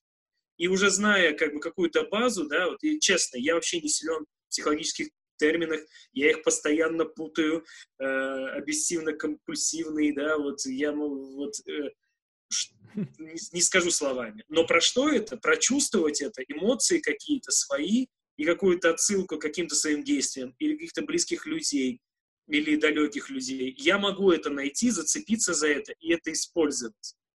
То есть э, круто, когда человек все это знает, и это реально, ну, у каждого по-разному устроена его машина. Мне именно mm-hmm. чувство, если я понял, в чем заключается этот страх, когда персонаж все кладет по линеечке, что он в этот момент чувствует, зачем ему это нужно, так, ага, вот здесь, и что мне это может дать для моей актерской игры, для сценария, я это использую. Если нет, ну, типа, клево, и чё? Ну, и он выкладывает по линеечке это должно вызывать отклик во мне и в зрителе, что он выкладывает, потому что если, да, вот человек дождя, но это вот настолько гениально там использовано, что ты в этот момент, когда у него это не происходит, ты вначале думаешь, ну странно, ну непонятно, а потом, когда он говорит, целуется, ну как тебе поцелуй? Мокро, mm и ты уже да. настолько в его мире, и ты понимаешь, бедня, мне прям, когда я услышал это, да. и каждый раз, когда я смотрю, я слышу эту фразу «мокро», мне так его жалко, и так я его понимаю, и что он никогда не почувствует эту химию между людьми, вот этот поцелуй, вот эту mm-hmm. страсть. И когда ты видишь, что э, этот самый вылетел из головы, как партнера зовут актера, миссия невыполнима. Э, Том, Том Круз. Круз. Том Круз, да. да. Что как он понимает его мир в какой-то момент, и как он его сопереживает.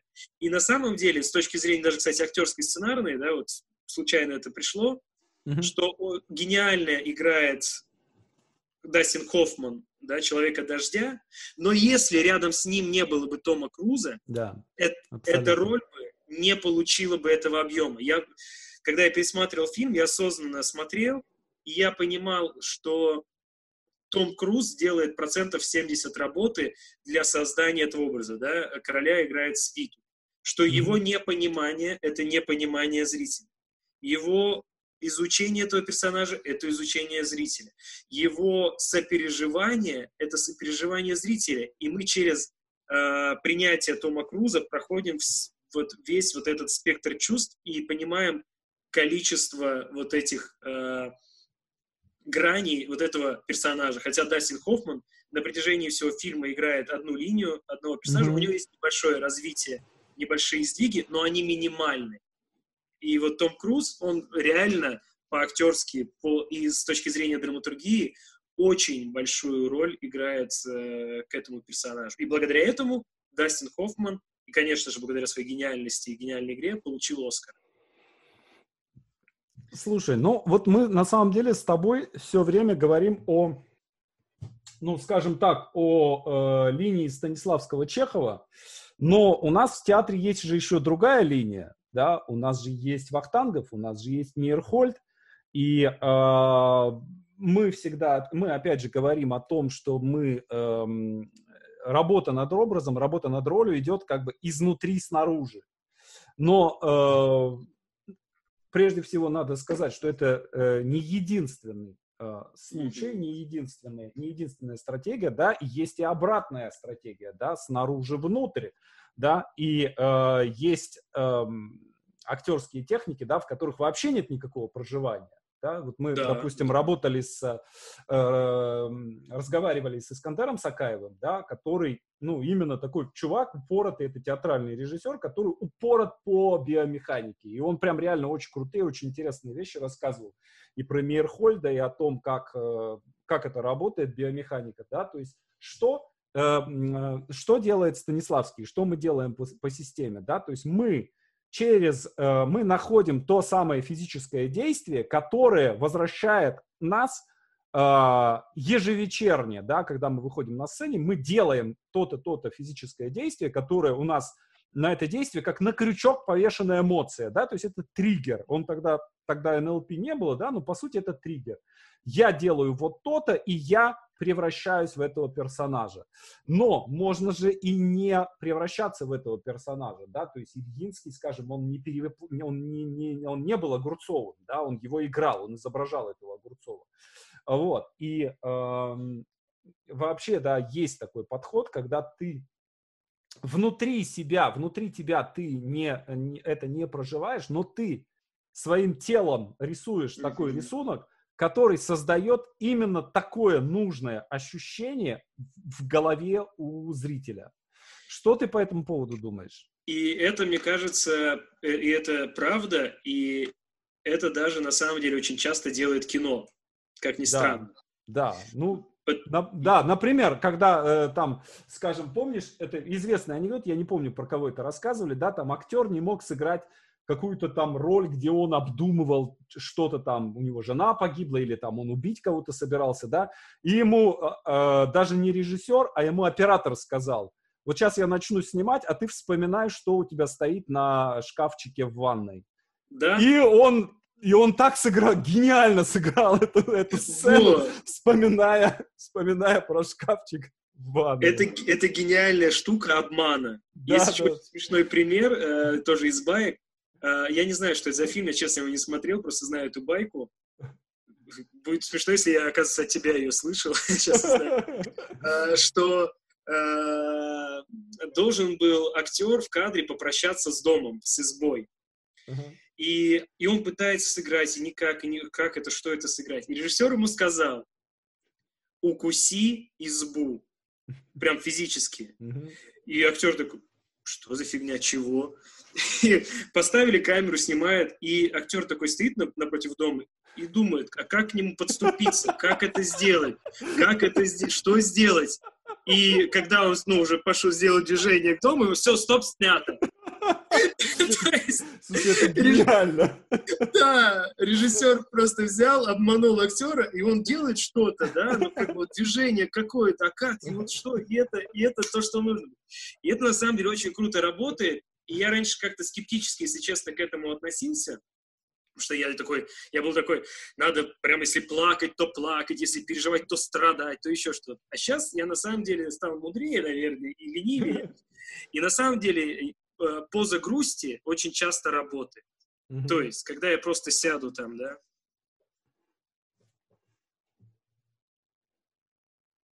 Да не, ну, Саш, ну, не знаю, все эти вебинары, ну, что мы вот рассказываем. А я просто сел, да, я да, просто да. вот как раз по биомеханике сел как-то, закрылся от тебя. О, чувак, спаси нас, спаси нас Господь. Да, да, да, да, да, да, да, да. И это реально работает. Ну, конечно же, тело подгрузится, но даже если я ничего в этот момент да. испытывать не буду, то наш мозг, так как у нас уже есть гигантский опыт интерпретации движений людей, да, мы известные, mm-hmm. это, как это сказать, коллекционеры, да, Э, чтобы нам было безопасно, комфортно и все остальное, мы синтерпретируем эту сцену как сцену, ну, как эту мизансцену, как мизансцену задумчивости, да? Uh-huh. Или если, я не знаю, я там сяду, ну, давай, меня, да, давай, давай, да, высокомерие. А я, может, не просто так удобно, да, но да. ты можешь читать или зритель, что вот позв... Э, Александр Молчанов решил позвать выс... высокомерного да, человека к себе, да, который, ну, давай, удиви меня, задавай мне вопрос. И это может, язык тела, язык костюма, грима может э, реально сделать 90% работы. Как бы я сейчас не старался в кино, да, ты не поверишь, что я старик. Да, ну вот я буду сейчас с тобой разговаривать, ты все равно будешь видеть, мол, сделай мне крутой грим, да, там, поставь мне цвет. Я просто буду сидеть молча, сделаю mm-hmm. немножко затуманенный взгляд, и все будут, старик. Прям, да, прям гениально сыграл. А за меня сыграл грим, свет, mm-hmm. э, звук и все остальное. И действительно это работает, и как это можно применять? Это такой вот сценарный лайфхак, условно говоря, там, убить собаку. Ну, условно говоря, да, что mm-hmm. хотите разжалобить зрителя, убейте собаку, да. Но если не приходить к таким Э, э, жестким образом, например, ну, иногда реально надо и по-актерски это сделать, и по-сценарному, что вроде сцена нормальная, но не хватает, ну, чего-то не хватает. Но они сидят, разговаривают, нету никакой опасности. Да, поставить бомбу туда и показать ее зрителю, а, а они не будут знать, да, об этой бомбе, и зритель так, сейчас рванет или не сейчас рванет, да, или один из них знает. И это, и это тоже вот из этой же серии да. прием от внешнего. А поставлю КМ бомбу. Не, в комедии про, э, э, не знаю, аборигенов у них не было бомбы, выглядит странно, да? Но если как раз тоже вот с этой точки зрения смотреть на сценарий, вроде все есть, а что если сейчас они разговаривают не в кабинете у него, а они пошли на рыбалку, ну, такие типа у них вот повышения, а на рыбалку mm-hmm. и начался шторм. Uh-huh. А, а, а герою, несмотря на то, чтобы вот этот шторм вся эта херня, которая ему сейчас неинтересна, и они могут умереть, ему жизненно важно получить э, повышение. И как uh-huh. закручивать... А диалог оставить точно тот же самый, только добавить «держи мою руку», условно говоря, «гребем к берегу». Uh-huh. А весь диалог оставить так. Или девушка с парнем расстается, да, все то же самое, а, они в этот момент э, гениально едят гамбургер uh-huh. в э, «Умница Уилл Хантинг». Э, у них свидание, они там вначале в магазине едят, а потом они едят гамбургеры. И банальный диалог по поводу того, что типа ты классный, я классный, они едят, у них все течет по лицу, у них они в этих гамбургерах, она смеется, и я такой думаю, блин, как это гениально. У них свидание, они не едят сладкую вату э, на каруселечке и еще что-то, они жрут гамбургеры, какой-то забегаловки и простая сцена, монолог, это так гениально, и мне так интересно, и ничего нету в ней, ну, не, а они просто вот подумали, а пусть они жрут гамбургеры жир. И ну, это от внешнего. Как в коммунисте э, Райзмана по, по, Греб... не, по Габриловичу. Э, они, э, герои, объясняются друг с другом в любви, разгружая кирпичи. Гениально же. Абсолютно. Очень круто сделано, да. То есть они передают друг другу по, по два кирпича, и одновременно происходит объ... э, в любви объяснение в любви. Да. И вот это, это можно уже на уровне сценария вписать. Это да. как раз э, работа Абсолютно. сценариста. Да. Это да. работа... А как уже актеры это обыграют, да. да, и как э, с режиссером они это сделают интересно, это уже их задача. Но сценарист это придумал. И это реально, конечно, здесь надо этим не злоупотреблять и иметь долю э, такого не скептиса, чтобы ну, не уничтожать, а адекватности, да? да, что не придумать, а тут они были на космической станции, а тут они уже стреляют друг друга из водных пистолетов. Ну, иногда еще бывает так, то есть вот э, где тут тоже найти, где здесь находится грань между полномочиями сценариста и полномочиями режиссера. Вот буквально я сегодня утром читал сценарий, и, э, значит, э, и там автор пишет, звучит печальная фоновая музыка. Вот так хочется обнять сразу этого автора.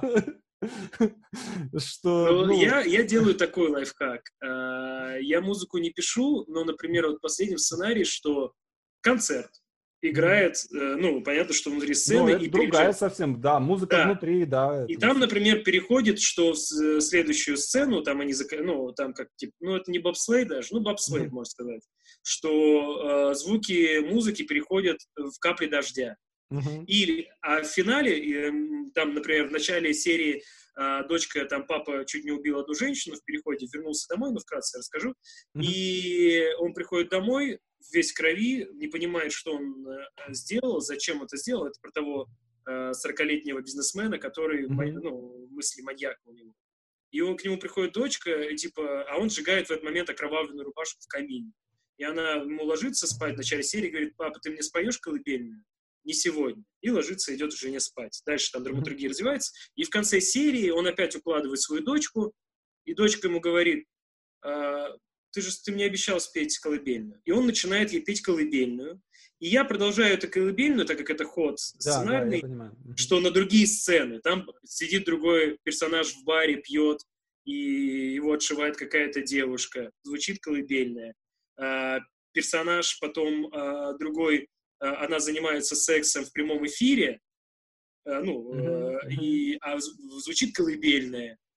И потом опять этот герой, мы возвращаемся к этому герою, а правда, да, что колыбельная была, мы возвращаемся к этому, он допивает колыбельную, а параллельно мы видим, что в камине жена находит пуговицу от рубашки. Mm-hmm. И типа мы раз таки, а что же она подумает-то, да, откуда у него, почему как там это оказалось, как он будет перед ней оправдываться, она знает все его рубашки на пересчет, она его жена. Mm-hmm. И я как бы, ну, я понимаю, что мне это нужно, да, для атмосферы, и это ход сценарный, да, туда вот. Mm-hmm. И что, и я вот здесь позволил себе такую музыку. Но так, конечно, да, никогда не пишу. Но можно mm-hmm. написать, а, а, окна занавешены, пробивается луч света, и, и комната из-за этого мрачная, да? И тут пусть mm-hmm. уже режиссер подбирает, какая музыка будет. Или там понятно, что можно подсветиться, позвал девушку, включил э, музыку, э, диск Фрэнка Сината, допустим. Такие ну, лайфхаки, да, я считаю, да, может сценарист да. использовать, ну, а вот грустная музыка, а может, там режиссер скажет, будет жесткий рок звучать, который... Да, да, да, да, да.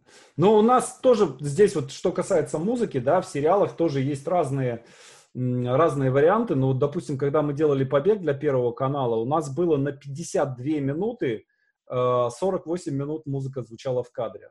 То есть, ну, это закадровая музыка, и э, там количество закадровой музыки со- должно соответствовать, э, это была адаптация американского сериала, да, должно было соответствовать э, американскому оригиналу. Вот. И как у нас э, шутил наш продюсер, что это вообще не кино, а опера. Что там, ну, она, может быть, там, да, такая, такого рода музыка где-то идет фоном там, или там что-нибудь такое. Вот. И она вроде как, как бы незаметна, но она создает нужное настроение. Вот. А так, ну, мне кажется, что если она сюжетообразующая, или если это мелодия какая-то тоже такая, ну, ключевая, как, например, не знаю, в «Окраине», например, там э, Луцка и Саморядова, там звучит э, в конце мелодия из Чапаева. Да, и это тоже, ну, абсолютно какая-то, абсолютно узнаваемая мелодия, абсолютно какой-то образ, сразу же такой, как ты включаешься сразу в некий такой контекст советского кино. Вот, к, к нам присоединилась, я вижу в чате твой соавтор Ирина Ковалевская. Ой, здравствуй, Ириш. Пишет, я тебе какой... сегодня говорил. Вот она пишет, на, чат... какой, на какой замечательной реплике я присоединилась. Видимо, она как раз на этой реплике и присоединилась. А, прекрасно, да. Ириш, я тебя очень люблю. Спасибо, что ты у меня есть. Вот, и как раз э, э, это хорошо, что ты напомнил о себе. Я как раз хотел поговорить о соавторстве. Да, давай. Да, потому что это очень, я прям, ну, и в группах читаю часто сценаристов, и мы, когда с другими коллегами общаемся, что кому-то комфортно работать одному, кому-то в сценарной комнате, кому-то вот дуэтом, как нам с Ириной. И, на мой взгляд, это я не, ну, не, тоже не претендую на истину, на мой взгляд, желательно автору попробовать разные форматы. Да. Потому что вот реально, сколько вот мы, условно говоря, мы с Ириной пишем по отдельности, да, как какие-то сцены развиваем, еще что-то, а потом, когда и ты пишешь, сидишь, сидишь, сидишь, образ вымучиваешь, вымучиваешь, вымучиваешь, а потом вместе сели, раз, раз, раз, раз, раз, раз, раз, как по лестнице дошли, и ты такой, блин, я бы эту работу делал неделю-две, да? Mm-hmm. И поделюсь как бы нашим опытом, у нас уже такая синергия или синергия, все время забываю, как правильно ударение ставить. Синергия. Синергия, синергия. вот, синергия. я, да, синергия. Синергия. Что, да, что у нас уже настолько мы с ней скоммутировались, да, за 6, за 7 даже лет работы, что э, если раньше нам постоянно надо было обсуждать, говорить, нам уже достаточно, да, разобрать сцены и сказать, э, ну, прийти к одному мнению, да, вот в этой сцене даже, ключевое событие это, должны прийти к этому, и должны быть такие-то ситуации. Мы разделяемся, пишем, и я потом смотрю, и я, блин, а я бы точно так же бы написал. Или наоборот, блин, гениально, mm-hmm. она круче меня это сделала, да. Или, ну, естественно, что смотрю, о, я бы дополнил бы это вот так, да, или она. И потом, например, мы дополняем друг друга, и, блин, а я даже с этой стороны посмотреть-то бы не мог. И это очень крутой, здесь есть момент ревности, что первое время у нас с была игра, ну, честно, что а это я написал, а это я придумал, а это я сделал, а это, или там читаем сценарий кому-то, или я читал, а это вот это я придумал, я, я, я придумал. Вот, ну, важно, да, вот, что создание. И хочу вас обезопасить, друзья, в какой-то момент, ну, вот у нас так случилось, уже не важно, кто какую сцену написал. Мы уже можем прям кайфовать от сцен друг друга, дополнять, воспринимать критику друг друга, если мы не согласны. Если, например, мы не согласны, да, там, какую-то тему, Э, мы даем, просто говорим, окей, давай, если так должно быть, пройдет время, и мы сами придем к этому. И было много раз, например, Ирина что-то говорила, я был не согласен, проходит неделя, месяц, я говорю, о, давай все-таки ты была права, давай сделаем так и так. Или кто-то из нас забывает, такой, о, давай сделаем так. Так я же говорил так неделю назад, ой, ты был прав, прости меня.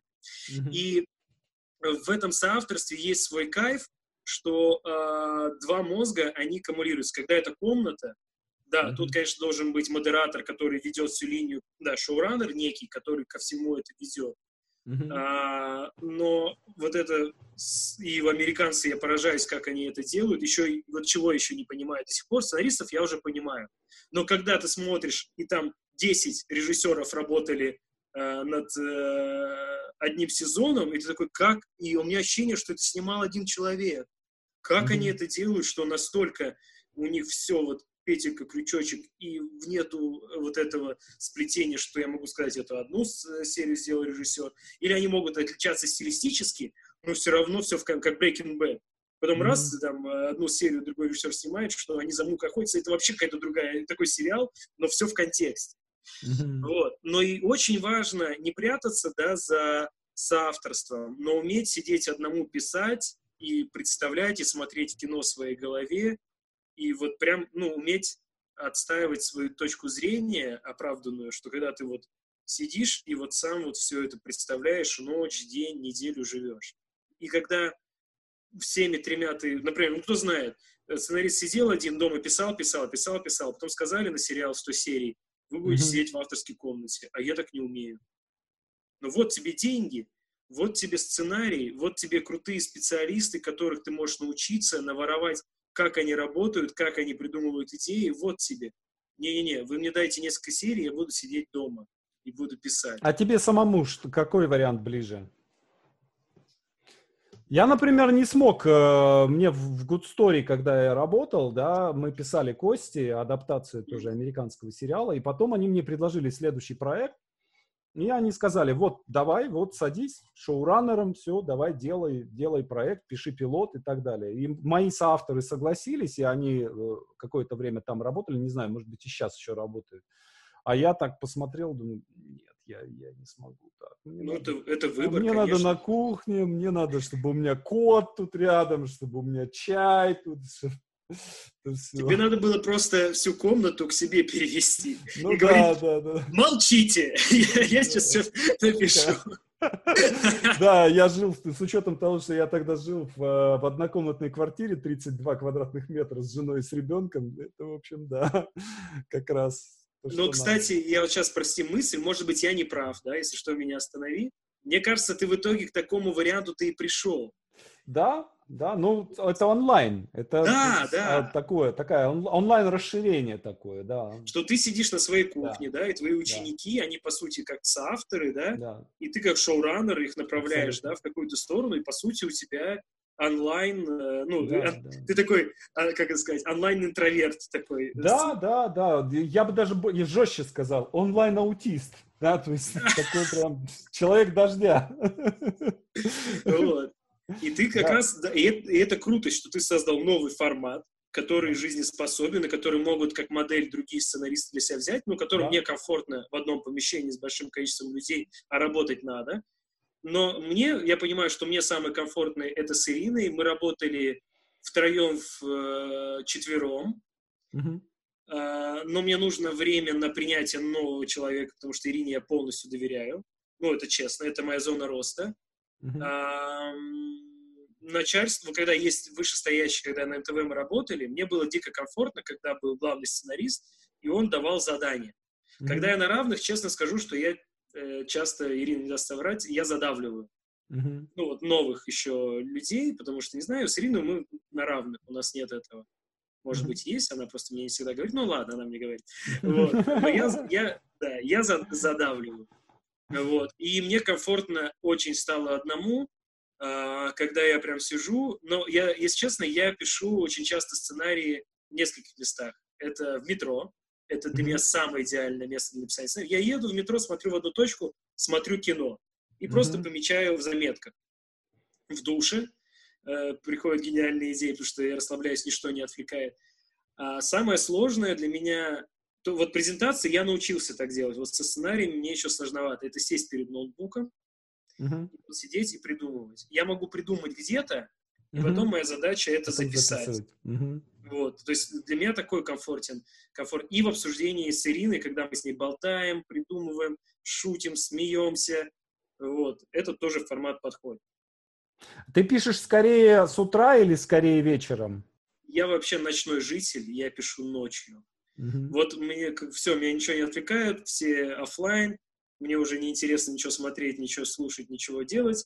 И я сажусь, и я могу всю ночь до 5-6 утра писать. Вот Ирина, она утренняя. Она, мы например, разделяем. Она утром напишет, днем мы с ней сконнектимся вечером, э, обсудим, по, э, поработаем, все остальное. И я, например, ночью продолжу. Например, когда э, дедлайн у нас длинный, мы прям распределяем. Ирина сделает часть работы утром, днем мы вместе, Э, ночью я э, еще часть сделал. То есть, То есть у вас прям... идет такая, над вашим сценарием никогда не заходит солнце, он все, такая круглосуточная работа. Да, да, да, да, когда прям жесткие рамки, да, так и происходит. Есть ли у тебя какая-то норма дневная, когда ты пишешь там количество страниц? Ну, а комфортно для тебя сколько страниц за день написать? Я даже, знаешь, я не страницами лично для себя считаю. Ну, если дедлайн, то э, я распределяю. Я понимаю, что там, например, 50 страниц надо написать за неделю. Я распределяю, стараюсь там по, 2, по 10. Ну, вот 10 комфортно, но у меня даже, знаешь, у меня как бы э, другой норматив. Для меня важно найти какие-то вдохновляющие меня куски истории, там, биография персонажа, его образ, mm-hmm. какая-то неожиданная сцена. И э, я могу одну сцену переписывать много-много раз. Mm-hmm. То есть у меня прям перфекционизм. Я только избавился от перфекционизма по линеечке выстраивать сценарий, чтобы все вот точки, все в страничку уложилось. У меня бы вот, э, просто задротил запятые все должны быть выставлены, даже которых я не знаю. Для меня норматив — это когда я за работу нашел какую-то очень либо глубокую мысль, mm-hmm. либо крутой образ, либо э, какую-то историю персонажа, которая потом в 10, 8, 6 серии выстрелит. Хоть я и пишу сейчас, и я сейчас делаю крючок, который когда-то где-то выстрелит. И если я нашел эту историю, даже если я написал полсцены сцену, но важную, и еще пометки сделал mm-hmm. куда-то там на будущее, я тогда считаю, что я удовлетворен. Потому что э, для меня нет сложности написать какое-то количество страниц. Мы, у нас были эксперименты, когда мы выигрывали, походили на питчинг МКФ, и mm-hmm. мы должны были за три дня написать 100 страниц сценария или 120 полного метра. Мы делали. Такая хуйня получалась. У меня рекорд две серии за день. А я, кстати, да, читал это. Это было когда-то в самом начале, когда мы писали сериал «Детективы», там так получилось, что вот я с утра до трех часов одну серию написал, и с трех часов до ночи написал вторую. Это, блин, так себе опыт. Да, По-моему, да, обе серии сняли в итоге. Ну, это да, тоже Но согласись, здесь же есть крутой опыт, что это вообще на самом деле полезно, такой вот жесткий дедлайн, что я могу когда да. я начинал, для меня было написать сценарий за три... Да, господи, мы тут год его э, придумываем только все, да. всю историю по эпизодник уже год там переписываем, а вот законченное произведение могу ли я вообще сделать? И, а вот, кстати, э, это э, вот первое время это стимулировало пипец меня как, нас с Ириной, это напис... конкурсы. Угу. Как только появляется любой конкурс, даже самый малозначительный, какой-то там, который дает 50 тысяч рублей, и там тысячи, э, и даже не факт, что я попаду в лонг-лист, не говоря уже о шорт-листе, и не говоря уже о финансировании. Это очень крутой стимул поставить себе четкий дедлайн.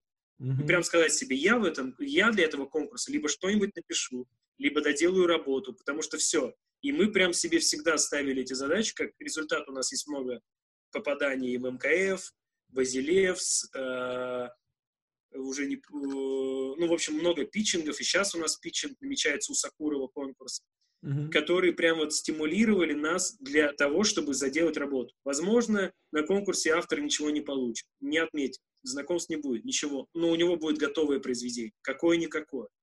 И он сможет потом другой конкурс еще его переделать. И прям uh-huh. вот мониторить все конкурсы и прям себе ставить дедлайн. И все, и реально мозг прям все, я к этому конкурсу хочу успеть вот это. Могу, боюсь, не уверен, э, не умею писать диалоги, не, не понимаю, как написать то, или как это все собрать, или хромает э, э, акты, нету, а... угу. плевать, написал. И это реально, вот за несколько лет мы благодаря этому очень большой пласт работы просто сделали. Угу. И это параллельно с написанием каких-то других историй. А, вот в процессе работы, ну, есть разные, разные стадии работы, да, есть сбор материала, есть там, когда ты ходишь, придумываешь текст, да, потом ты пишешь, допустим, там, синопсис, придумываешь историю, набрасываешь ее, там, по эпизодник пишешь. Потом, собственно, пишешь сам диалог потом редактируешь, да, потом получаешь поправки, там, вносишь их там и так далее, и так далее. Вот что тебе больше всего нравится? Какая из стадий вот этого творческого процесса? Больше, наверное, мне нравится стадия после того, как я собрал много-много информации разной, да, там, mm-hmm. эмоциональной, фактов, и, и у меня начинает рождаться история. Вот написание расширенного синопсиса, mm-hmm. если картинка в голове сложилась, mm-hmm. все, это такой кайф. И как вот, знаешь, я, э, у меня образ такой пришел давно, что как будто бы автор, сценарист, он собирает пазл, но у него нет готовой картинки. И он, причем не просто, да, вот у него есть детали с, с рисунками, а это белые пазлы, на которых он еще должен нарисовать рисунок. И самое удивительное, вот у меня в какой-то момент, как будто бы, иногда такое ощущение появляется, как будто бы этот пазл уже есть, он где-то собран, он нарисован, где-то там, Uh-huh. А моя задача каким-то образом прийти к тому, чтобы я собрал то, что там уже где-то есть. И когда, а, и вот первый кайф для меня это когда собралась информация, uh-huh. и вторая э, кайф, когда складывается история. И, э, когда вот раз сцена появилась, uh-huh. раз серия появилась, то есть когда вот завершенность, или когда вот люблю вот эти моменты в душе или в метро, когда я еду, и я смотрю кино, ага, так, он сделал так, он сказал то, а он в этот момент чувствует вот это, а вот тут оказывается, что самым главным мудаком был вот этот. И я в этот момент это осознаю, И я такой, о господи, вот это кайф. Вот сейчас у меня будет оргазм мозговой. Сейчас вот это тот самый момент, когда... Вот, самый нелюбимый момент это записывать, и мы с Ириной всегда э, играем в игру, кто сегодня будет печатать. Это же прямо как у Ильфа и Петрова, да? Кто первый успеет занять диван, тот, тот лежит и придумывает, а да, оставшийся да. сидит за столом и записывает. И, кстати, я хочу выразить благодарность и совет тоже всем сценаристам и актерам, это всем кому угодно. И благодарность Google. Спасибо, великий Google, за то, что сделал Google документы, Google ага. презентации, Google, Google. Я сейчас заплачу. Потому что мы сидим с Ириной, э, говорим по телефону и онлайн редактируем все не надо... Раньше была проблема, когда мы работали в Word, э, когда это те времена, господи, когда ты сохраняешь, у тебя уже сотая версия с, э, с, с драфта сценария, ты отправляешь друг другу, смотришь, редактируешь, ждешь, когда тебе человек, а тут ты все видишь. Можешь даже еще написать, ей дурак, не спишь там, да, там, картинку вставить, пошутить. Ну, мы это не делаем, все меньше и меньше, уже э, больше работаем. Вот. И, и когда ты онлайн, потому что мы пробовали кит сценарист, и когда это было просто слезы наворачиваться на глаза, когда мы онлайн купили версию, все настроили, все сделали, и мы пишем, пишем, пишем, потом открываем, ни у кого нету половины серии. И ты Охренеть. просто сидишь такой и хочешь плакать. Ну, понятно, что можно откатить, ты там начинаешь службу да. поддержки, как что. Ну, у нас мы потом форматирование делаем, мы пишем в Word, ну, так получилось, что сейчас это делает Ирина, она потом переводит в кит, и он удобно делает форматирование. Но Google документы, если вы работаете с коллегой, если вам надо сделать презентацию своего проекта, отправить продюсерам, сценаристам, кому-то там, режиссерам, просто показали, э, сказали правки, и ты тем же вечером все поменял, отредактировал, все сделал.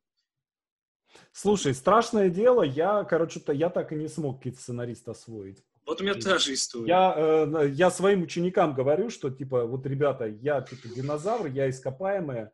Вот, вот кит-сценарист – это стандарт для сегодняшней индустрии. А, а я вот как в клерке э, научился писать там 15 лет назад, вот я так, так в нем все до сих пор и пишу. Это, писарь это программа, которая Ctrl-A, Ctrl-A, Ctrl-D, Ctrl-R, ага. вот, и чук-чук-чук-чук-чук-чук. Тут уже все на, на кончиках пальцев. Поэтому... Но это уже, да, твой инструмент. Ну да, уже, что, уже треть жизни в нем. Поэтому... Слушай, Самик, огромное тебе спасибо. Мне кажется, что мы прям прикольно, интересно и полезно пообщались. И мне кажется, что много, много таких тем интересных разобрали. Э, рад тебя очень видеть. Взаимно. Спасибо тебе, что пригласил. Спасибо тебе за э, интересный формат, да, вот этого диалога сотворчества. Он прям, да. ну, заряжает, от него кайфово. Mm-hmm. Спасибо большое всем э, зрителям, кто смотрит или кто посмотрит записи. Вдохновляйтесь, кайфуйте, наслаждайтесь, творите, любите, разочаровывайтесь, сомневайтесь, ненавидьте, уходите из профессии, возвращайтесь и продолжайте. Это все нормально. Э, спасибо тебе еще, Ирина. Э, я тебя люблю, ценю. Спасибо, что ты есть в моей жизни. Ну, Саш, спасибо тебе огромное. Спасибо. Пока-пока. Пока-пока.